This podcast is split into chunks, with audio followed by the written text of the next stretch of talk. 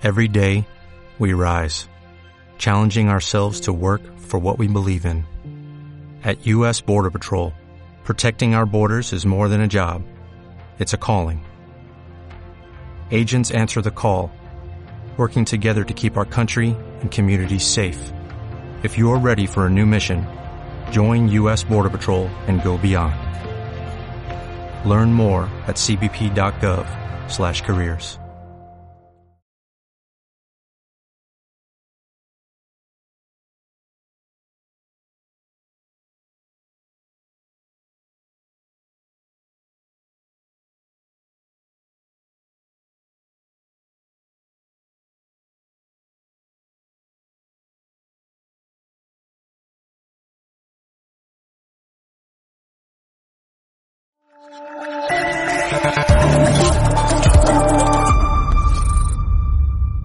Cierra los ojos e imagina una televisión libre.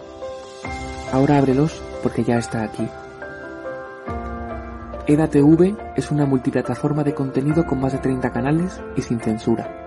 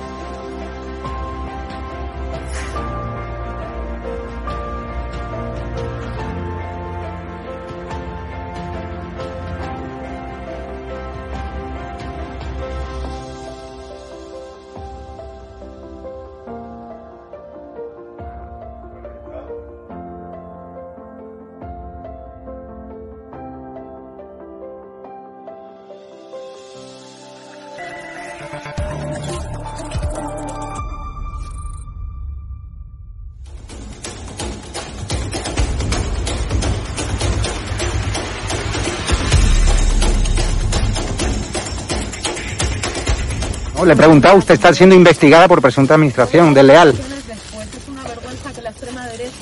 ¿Quién es la extrema derecha? ¿Los que contratan, los que tienen alpirracas en su puerta a un delincuente? ¿Los que tienen alpirracas a un delincuente en su casa? mirándote a los ojos, Sí. a los fascistas, a la Pues extrema derecha mediática y política. No, nos vais Dígamelo. a amedrentar. Que no nos vais a amedrentar. Te lo estoy diciendo mirándote a los ojos. Ha dejado- Que, la- que la extrema derecha ¿Ha no dejado al cuidado de miedo. sus hijos hoy no con la niñera que miedo. presuntamente hemos pagado todos los españoles, que o no? intentéis amedrentar a la gente ¿Ha dejado hoy a sus hijos o al pirracas, al delincuente que tenéis en la puerta que la voto? pagar? Que no, ¿O a su hermano que fue detenido ni por apalear? Por agredir a la policía en Vallecas. O a su hermano. Venga, Señora ministra. Venga, valiente. No, valiente no. Venga, valiente. O sea, es una vergüenza que los españoles paguemos a su niñera. Es una vergüenza.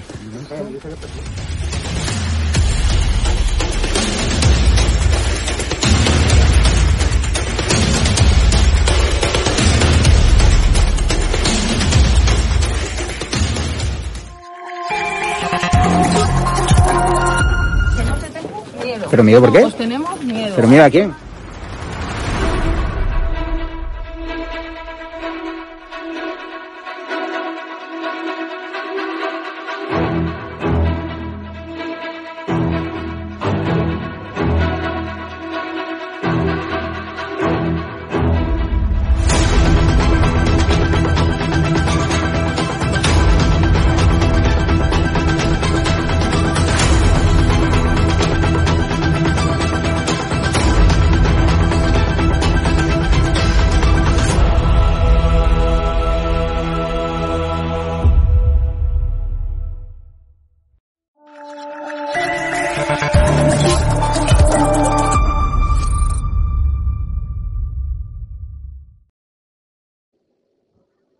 Hola a todos los que seguís Estado del Alarma. Bueno, pues como podéis ver, hoy me habéis pillado a punto de empezar a trabajar de guardia, así que hoy estamos haciendo el programa pues desde un quirófano de verdad. Bueno, eh, como nos ha cogido así de improviso, porque las cosas pasan y los compañeros pues a veces también se ponen enfermos, Hoy os voy a comentar lo que ya dijimos, un poco las secuelas del coronavirus y por qué el gobierno de momento pues no quiere destapar el tarro de las esencias de todas estas secuelas. Así que os voy a dar algunos de los datos. Vamos a ver. Sabemos que existen entre 50 y 200 síntomas que acompañan a las secuelas del COVID. Es decir, de 50 a 200 síntomas que se empiezan a describir. Eso es muchísimo. Y va, como os voy a ir explicando, pues afecta a muchísimos órganos diferentes de, de nuestro organismo. ¿Por qué esto es importante? Bueno, primero porque va a ser necesario gente especializada para diagnosticar y para tratar estos problemas. Una de las cosas que, por ejemplo, ha dicho Isabel Díaz Ayuso es que el Tendal, evidentemente, va a ser un arma, va a tener médicos especializados para poder seguir no solo a los pacientes que estén enfermos del COVID, sino también a los pacientes que van a tener ciertas secuelas. Así que el número de pacientes va a ser muy importante, porque ya os digo, de 50 a 200 síntomas que conocemos y estos ocurren a lo mejor entre un síntoma a 36 síntomas. Es decir, el paciente que conocemos que más síntomas ha aportado, digamos, que tiene post-COVID, pues tiene 36 síntomas diferentes. Es decir, que nos tenemos que ir preparando porque va a haber muchísima gente que va a necesitar de un apoyo. Es decir, el gobierno eh, está haciendo el trabajo de aquella manera, ahora todos son vacunas y ponerse la medalla de las vacunas, pero deberíamos empezar a trabajar con la gente que va a necesitar apoyo. Pues porque a lo mejor mucha gente va a tener dificultades para su trabajo, porque a lo mejor mucha gente va a necesitar centros especializados y de momento pues nadie está hablando de esto. Y es algo de lo que se debe hablar. Bueno, de toda la gente que se suele infectar con coronavirus, sabemos que un 80% tiene algún síntoma persistente. Y en persistente nos vamos a hablar de, pues más o menos, digamos, hasta tres, seis meses. Hay gente que probablemente los va a tener durante más tiempo. Entonces, pues, si hablamos de esas cifras, sabemos que vamos a tener miles de pacientes que van a tener alguna sintomatología. Y lo importante de los síntomas y de este tipo de problemas es tratarlos cuanto antes mejor, porque si no se cronifican y una vez cronificados es muchísimo más difícil de tratar. Así que el gobierno y el Ministerio de Sanidad, en lugar de irse a hacer las fotos con las cajas de las vacunas, quizás debería de, en sus reuniones, empezar a tratar este tema que va a afectar a miles de españoles. ¿Cuáles son los síntomas más comunes que encontramos persistentes? Bueno, pues el principal es la fatiga o la disnea. La disnea es la sensación de falta de aire y la fatiga, pues todos conocéis, es la sensación de cansancio extremo muchas veces para cualquier actividad mínima, no solo hacer ejercicio, sino una actividad como puede ser subir unas escaleras, intentar caminar a una marcha un poquito más cortada y aparece la fatiga. Otro muy frecuente, las cefaleas. Es de los más frecuentes las cefaleas. Y sabemos que está en relación porque el virus, digamos que va a entrar en algunas células, en este caso, pues por ejemplo las células olfativas y algunas células que están en nuestro cerebro y provoca estas cefaleas.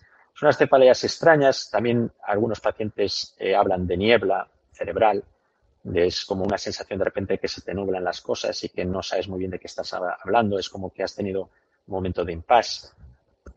Muy importante también la geneosia, que es la falta del gusto y la falta también del olfato, que eso seguro que conocéis mucha gente que lo ha sentido y que a lo mejor lo tiene y la pérdida de cabello, que también es uno de los síntomas más persistentes. Esto, digamos, son los más comunes, los más fáciles de diagnosticar y que aparecen, como ya os digo, en un 80% de la gente que se ha infectado con coronavirus. Es decir, estamos hablando de muchísima gente, muchísima gente que probablemente va a necesitar tiempo para ir al médico, va a necesitar sus bajas, va a necesitar un montón de cosas.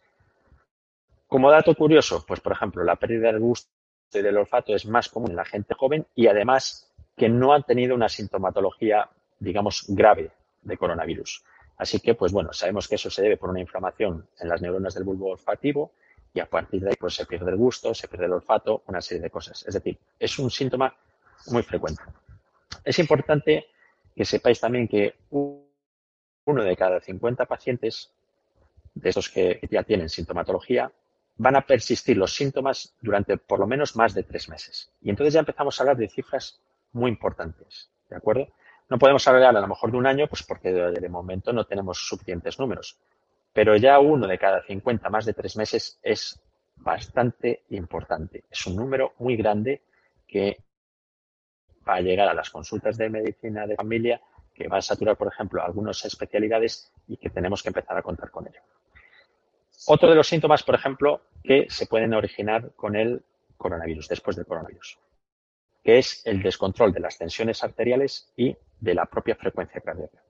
Esto es importante. ¿Por qué? Pues los que habéis padecido, por ejemplo, coronavirus, pues de vez en cuando, pues no estaría mal una toma de tensión, por ejemplo, y sobre todo si a veces pues tenéis alguna cefalea o tenéis alguna sensación así extraña de palpitaciones, pues tomarse la tensión y luego ya es más difícil a lo mejor hacer un electrocardiograma, pero bueno, uno puede intentar mirar qué pulso tiene y si ese pulso pues de repente se descontrola y va más a galope de lo que sería normal, sobre todo si estamos en reposo. Es importante, ¿por qué? Porque si uno se, tiene estos problemas de tensión y de taquicardias, debería de acudir a su médico y que le dé un tratamiento. ¿Por qué? Porque a lo mejor de repente tenéis la tensión descontrolada y eso puede crear problemas pues tipo infartos, tipo ictus, isquemias cerebrales, una serie de cosas. Y de esto pues tampoco hablan, digamos, los medios de comunicación. Es decir, está muy bien educar a la gente y hablar de violencia de género, pero yo creo que también podríamos empezar ahora a hablar a la gente de que si tienen esta serie de patologías, anunciar y educando que acudan a sus médicos, porque la gente tiene que cuidarse. Muy frecuente también, y ya lo sabéis, las trombosis. Las trombosis sobre todo pueden aparecer mmm, tiempo después. Y estas trombosis pues tampoco sabemos exactamente cómo tratarlas, es decir, todavía no sabemos ni siquiera cuáles son las dosis más apropiadas de heparinas para poder, digamos, pues controlar estas trombosis y que no sucedan. Pero bueno, en pacientes de riesgo, pues a lo mejor sí que deberíamos de utilizar heparinas y otra serie de fármacos para evitar que se produzcan estas trombosis. Importante, por ejemplo, pues imaginaros una mujer que toma anticonceptivos orales que dan, tienen frecuencia a provocar trombosis y que además ha pasado un coronavirus. Pues a lo mejor debería consultar con su ginecólogo, él parar, por ejemplo, los anticonceptivos orales y utilizar algún otro mecanismo de protección del embarazo no deseado. Son cosas que nadie está hablando, pero que se deben de empezar a hablar, porque tenemos mucha población que ha sufrido el coronavirus y casos como este nos los vamos a encontrar. Entonces, el Ministerio Sanidad, aparte de repartir vacunas, debería de empezar a hablar a la gente porque somos adultos. ¿Qué más cosas tenemos? Bueno, pues por ejemplo, tenemos cosas en la piel, cosas como los sabañones que pueden aparecer después del coronavirus, pequeñas lesiones que normalmente esas lesiones no son problemáticas y van a desaparecer, pero en algunos pacientes algunas lesiones son incluso eh, isquémicas y, y, producen necrosis. Necrosis que es que se muere esa zona de la piel y eso provocan lesiones que necesitan tratamiento. Entonces, la gente debería de saber que ante la aparición de manchas cutáneas y todo lo demás, debería de acudir a su médico para ver si esas manchas cutáneas son simplemente, pues a veces eczemas, eh, que son fácilmente tratables, o pueden derivar en patología isquémica que necesita un cuidado especializado para evitar que se llegue, digamos, a morir esa, esa, esas zonas de la piel, a provocar necrosis y provocar lesiones a veces tipo úlcera y lesiones tipo graves que quedan para el día de mañana. Más síntomas, por ejemplo, conjuntivitis. Es muy frecuente también la conjuntivitis. La conjuntivitis, pues por ejemplo, el ojo seco va a acompañar muchas veces a pacientes que han sido poco sintomáticos o incluso asintomáticos y que a lo mejor empiezan con a notar el ojo seco, que es como si uno tuviera arenillas, sensación desagradable a lo mejor al cerrar los párpados, al intentar dormir. Y eso puede ser una de las secuelas del coronavirus. Entonces, si nunca habíais tenido este problema y os empiezan a aparecer este tipo de síntomas, pues no pasa tampoco nada por acudir al médico de familia, a lo mejor hacer una serología y os pueden decir que a lo mejor habéis pasado de forma asintomática el coronavirus. Y una de las cosas muy importantes que sí que debemos de empezar a tener en cuenta es la aparición de síntomas psiquiátricos. Y los síntomas psiquiátricos van a ser por muchos motivos. Primero, la gente joven, depresiones, no han podido hacer vida normal. Hemos estado encerrados durante mucho tiempo. Mucha gente ha perdido familiares, no han tenido un duelo como tiene que ser. Es decir, han tenido un duelo que mucha gente ni siquiera ha podido ver el cadáver de los seres queridos. Entonces, el, las consultas de psiquiatría se han disparado. Y, por ejemplo, por este motivo de los duelos se han disparado de un, des, de un 2 a un 25%. Es decir, vamos a tener mucha gente que va a necesitar ayuda psicológica. Y esto tiene que hablarse. Es decir, hemos pasado momentos traumáticos que por muchas familias a lo mejor han tenido gente ingresada durante muchísimo tiempo y eso, quieras o no, pues provoca depresión y provoca un desgaste emocional. Y está bien, por ejemplo, vuelvo otra vez al mismo, no vais a pensar que estoy en contra de la violencia de género y todo lo demás, pero si gastamos 500 millones en un ministerio que casi no vale para nada, pues a lo mejor esos 500 millones los podemos dedicar a, a, tratar a los miles de pacientes que van a necesitar una ayuda especializada. Por ejemplo. Entonces, estamos viendo que el coronavirus, por mucho que el gobierno ahora diga que vamos a salir del coronavirus y como ya dijeron antes, vamos a salir más fuertes y todo lo demás, el coronavirus va a traer otra serie de problemas, serie de pacientes, pacientes que a lo mejor, pues por su trabajo, pues imaginaros, una persona que tiene que hacer un trabajo físico, pues a lo mejor no puede continuar con ese trabajo físico. Vamos a tener un montón de gente que a lo mejor necesita un grado de minusvalía por culpa del, del, coronavirus. Entonces, todas estas cosas se podrían, se deberían de empezar a plantear, porque el, el, mayor problema es intentar meter la cabeza en un agujero como los avestruces, que eso se le da muy bien a Pedro Sánchez, y después a ver si alguien soluciona el problema. Entonces, ¿qué es lo que vamos a ver? Pues vais a ver que otra vez tenemos 17 comunidades autónomas diferentes, algunas, por ejemplo, imaginaos Madrid tiene un hospital Zendal que va a tratar a estos pacientes y otras pues no tengan un centro de referencia. Me imagino que lo haremos, pero todas estas cosas todos los españoles deberíamos de tener mismos derechos. Todos los españoles deberíamos de saber y deberíamos de tener información de qué es lo esperable después de un tipo de estas enfermedades. No es simplemente que uno le llame por teléfono y decir, bueno, ¿cómo va todo? Bien.